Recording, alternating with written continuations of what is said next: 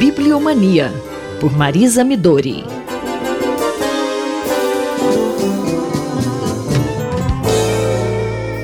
Bom dia, Simone. Bom dia, ouvintes da Rádio USP. Bom dia, professora. A senhora continua em Paris vendo muitos livros? Não, Simone. Eu deixei Paris há quase duas semanas e estou em missão na Universidade de Toulon, no sul da França. Aliás, uma bela universidade, onde tenho feito muitos colegas e aprendido muito com os alunos. Aqui eles são fortes na área de comunicação e informação. Eles mantêm um programa de mestrado e de doutorado que acolhe pesquisadores da França e de todo o mundo. Conheci até uma doutoranda brasileira de Vitória da Conquista, que faz uma pesquisa muito interessante sobre a participação cidadã nas redes sociais. E também tive contato com a turma do mestrado profissionalizante.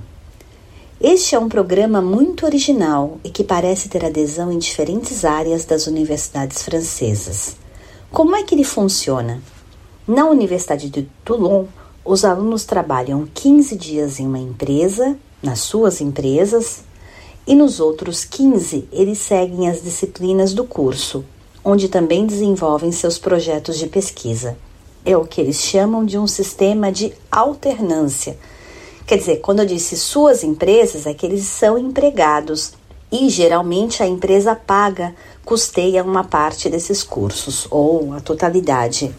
E foi nessa ocasião que eu voltei à leitura de McLuhan. Eu estava aqui me perguntando como a galáxia de Gutenberg veio à tona. O ensaio clássico de McLuhan veio à tona justamente em uma conversa com os alunos do mestrado profissional. Quando eu lhes perguntei sobre os temas dos trabalhos de fim de curso, fiquei um pouco espantada com as apreensões reveladas em relação ao mundo por esses jovens. Os trabalhos versam, não digo todos, mas ouso dizer que uma maioria, sobre a cultura do cancelamento, a manipulação, o medo e o ódio. Eu até mesmo acompanhei a apresentação de um projeto de tese que tem como objeto o ódio nas redes sociais.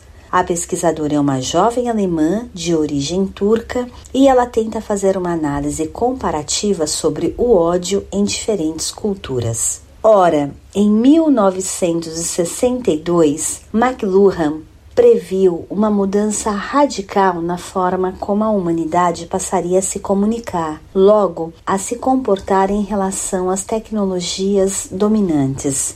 Nas suas palavras, e eu o cito nesse finalzinho da nossa coluna, diz McLuhan: Em vez de tender para uma vasta biblioteca alexandrina, o mundo tornou-se um computador, um cérebro eletrônico, como numa ficção científica infantil. E quando nossos sentidos saíram de nós, o Big Brother entrou em nós. Assim, se não estivermos atentos a esta dinâmica, entraremos imediatamente numa fase de terrores e de pânico, tal como num pequeno mundo de tambores tribais. O terror, diz McLuhan, é o estado normal de qualquer sociedade oral, porque tudo lá afeta tudo, o tempo todo. Em nosso longo esforço de redescobrir para o mundo ocidental uma forma de sensibilidade, pensamento e sentimento, não parecemos mais preparados para aceitar as consequências tribais de tal unidade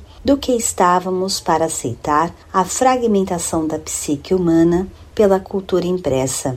Vivemos o tempo do medo coletivo? Espero que não voltemos aos livros e passemos a compreender melhor esta convivência entre o mundo de Gutenberg e o mundo dos computadores.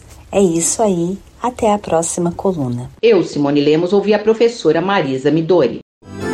Bibliomania, por Marisa Midori.